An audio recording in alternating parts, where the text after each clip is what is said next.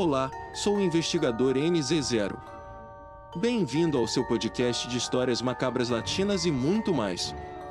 Lembre-se de ler o aviso na descrição antes de ouvir. Se você é novo, faça uma pausa, leia e continue. Convido você a nos seguir no YouTube. O livro 7, 4.3 Baseado em fatos reais contados por Ariel Burgoyne, escrito e adaptado por Eduardo Linan. Meu nome é Rodrigo e essa experiência aconteceu em 2008. Uma cidade inteira no Paraguai, que é uma pequena cidade localizada a poucos quilômetros de Assunção.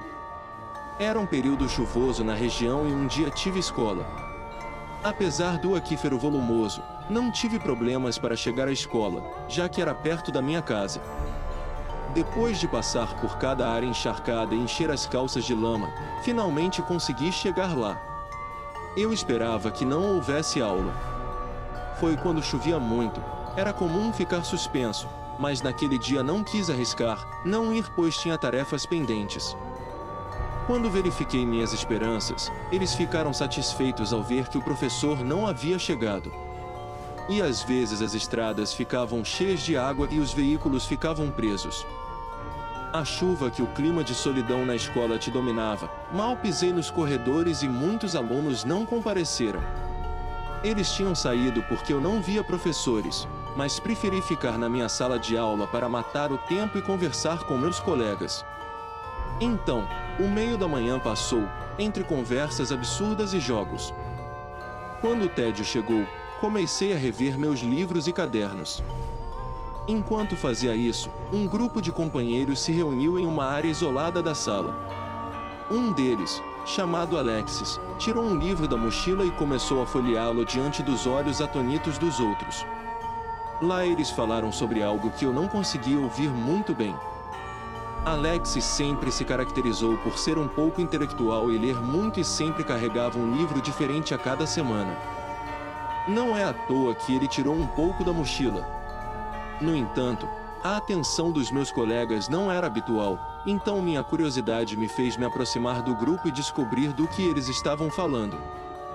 O livro em questão era muito antigo, com algumas gravuras antigas em suas folhas amareladas, com uma parte grossa que parecia sólida e com um cheiro característico. Ele alegou que havia tirado de uma coleção de livros de sua avó, que guardava com ciúmes em um armário igualmente antigo. Era muito estranho e sua fonte era preta e a capa só tinha uma marca vermelha fundida, um símbolo que mais tarde descobri que estava relacionado ao satanismo e ao culto ao diabo. Não era um pentagrama comum, era antes uma cruz tipo caravaca montada num símbolo do infinito. Todo mundo estava ansioso para olhar ao redor e ver o contexto do livro, mas eu não achei que fosse uma boa ideia brincar com esse tipo de coisa esotérica, então me afastei do meu lugar e deixei ele continuar com seus negócios. Alexis, sem hesitar, começou a ler o primeiro parágrafo do livro em voz alta para que os outros ouvissem atentamente. Me deu um calafrio só de ouvir. Tentei sair, mas a chuva estava forte, então foi impossível vir. Aqueles que lerem esses escritos serão amaldiçoados e o conhecimento ganhará. Era praticamente o que dizia o primeiro parágrafo do livro. Assim, Alexis continuou lendo coisas ainda mais absurdas que, longe de serem agradáveis, falavam de situações aberrantes e feitiçaria das quais não quero lembrar. Quando finalmente chegou a hora de partir, todos nós nos retiramos para nossas casas. Era muito tarde e a chuva tinha parado. Mas a escuridão, apesar de muito precoce, estava presente. Fui imediatamente para minha casa e fiquei um pouco inquieto ao ouvir a leitura daquele livro. Naquela tarde, eu apenas me tranquei no meu quarto para ter um pouco de TV e esperar o tempo passar para dormir. Estava muito quente da chuva e a onda de calor me fez suar em surtos, então liguei o ventilador e dormi com as janelas abertas. Era madrugada quando acordei abruptamente de um sonho estranho. Senti um desconforto nas pernas e fiquei com muita coceira para sentar e acender a luz. Vi com desconforto que ao pé da minha cama eu era invadido por pequenas formigas vermelhas que então mordendo meus pés e pernas. Foi uma quantidade tão grande que me levantei para sacudir as fezes do inseticida. O calor estava insuportável, então fui ao banheiro urinar e tomar banho. Enquanto secava meu cabelo com a toalha, eu podia notar algo que congelava meu sangue. Assim que percebi que havia algo atrás da minha janela, meu quarto ficava no segundo andar e era impossível alguém estar lá me observando. Da primeira sacada de sangue na minha cabeça veio uma corrente elétrica que me fez estremecer e permanecer estática por alguns segundos. Quando minha mente tentou entender o que era, era um caroço preto que parecia não ter forma. Mas à medida que meus olhos se acostumaram com a falta de luz, pude ver que na realidade o preto era uma espécie de capa e o que estava dentro dele era algo que não podia ser visto, era apenas uma escuridão infinita.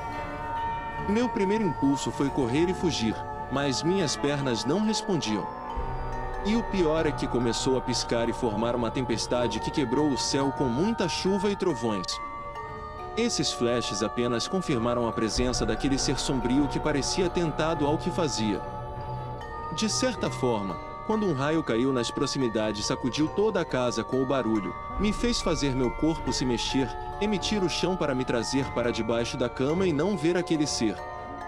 Depois de mais um relâmpago que iluminou todo o meu quarto, o sangue se misturou novamente quando vi que a presença daquele ser escuro estava dentro do quarto.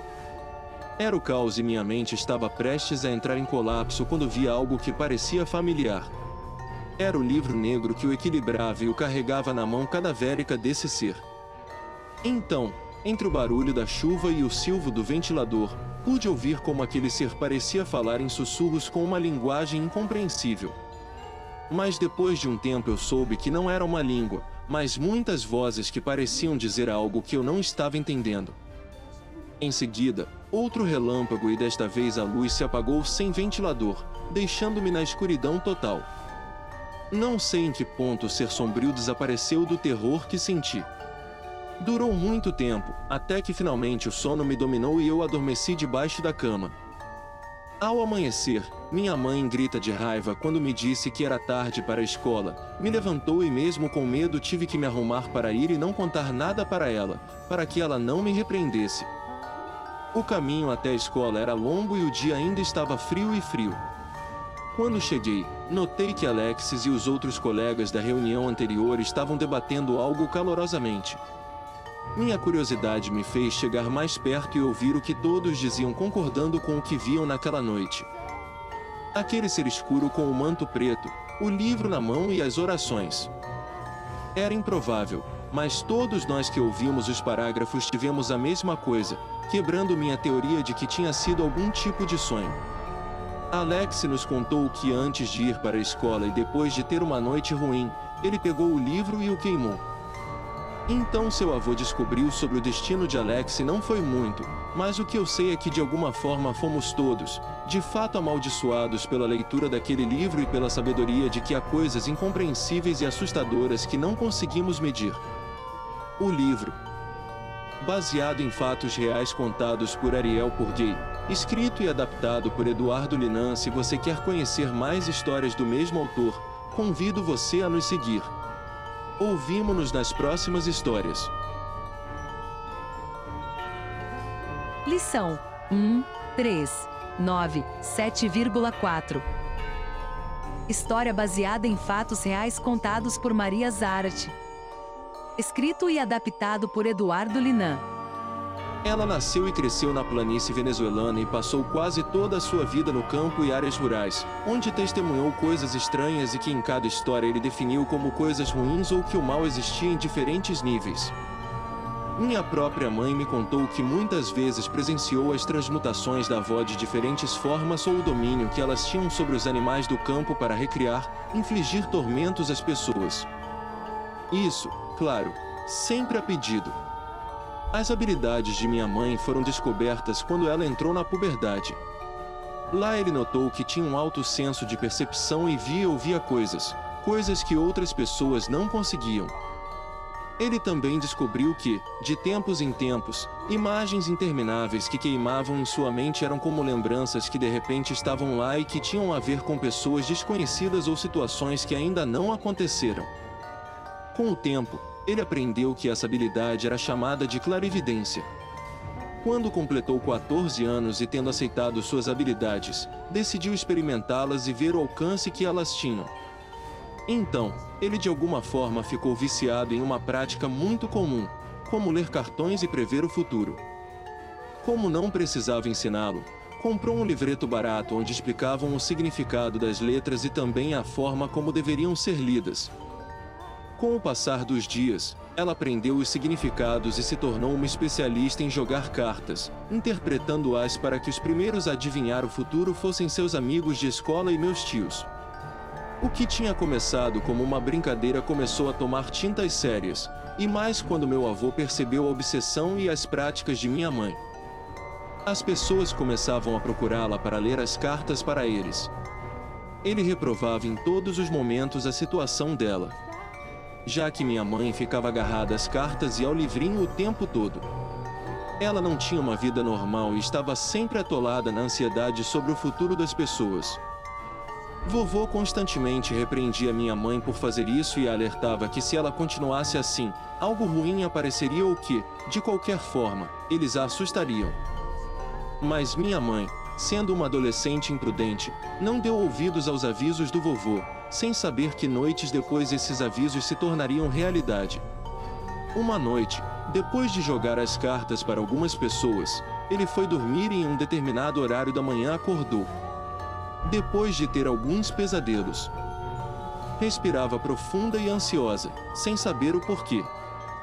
O quarto estava escuro e a única coisa que ele conseguia ver era sua irmã, dormindo pacificamente de um lado. Não era incomum ele acordar de repente à noite, mas esta noite tinha sido bastante incomum. Ela se levantou e procurou as sandálias para ir ao banheiro. Ainda sonolenta e escura, ela arrastou os pés, mas de repente ficou petrificada. Nunca tinha visto nada parecido com o que estava na porta da sala. Embora o tempo todo eu visse presenças que só estavam lá, nada mais, esta emanava uma energia tão negativa que minha mãe começou a suar profusamente e seu coração começou a bater tanto que quase saiu de seu peito. Sua mente bloqueada tentou descobrir o que viu e foi horrível para ela. No centro da porta havia uma presença feminina escura em roupas pretas cuja cor não refletia a luz onde seu rosto deveria estar e usava um véu preto que tornava sua presença ainda mais perturbadora.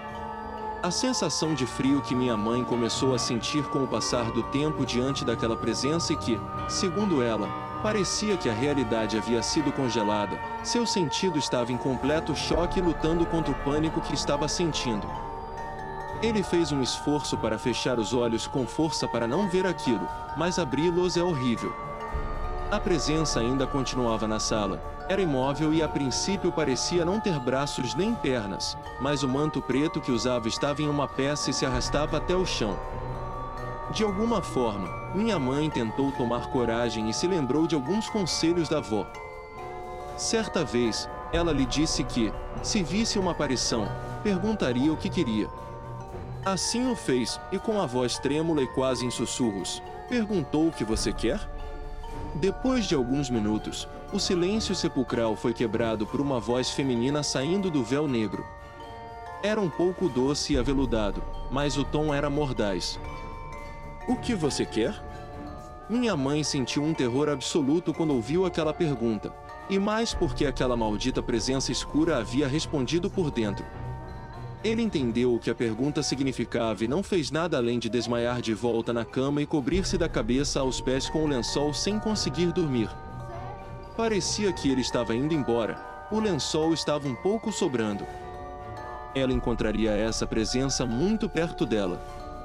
Assim permaneceu por várias horas até que os primeiros raios do amanhecer se insinuaram através do pano. Ali ele pôde ver que tudo parecia estar em total calma. Minha tia tinha parado para tomar café da manhã e depois de um tempo ela pulou da cama, pegou seu tarô e livreto e queimou-os com equilíbrio. Longe dos olhos dos meus familiares e com bastante silêncio. Em seguida, pediu perdão a Deus, jurando que nunca mais faria essas práticas e que tentaria controlar suas fraquezas a ponto de desaparecê-las. Embora isso não pudesse ser de todo. A partir dessa ocasião viveu com cautela, levando muito a sério o ditado venezuelano que afirma que não acredita em feiticeiros, mas que voam, voam. Lição: História baseada em fatos reais contados por Maria Zarate. Escrito e adaptado por Eduardo Linan. Sim. Escutamo-nos uns aos outros.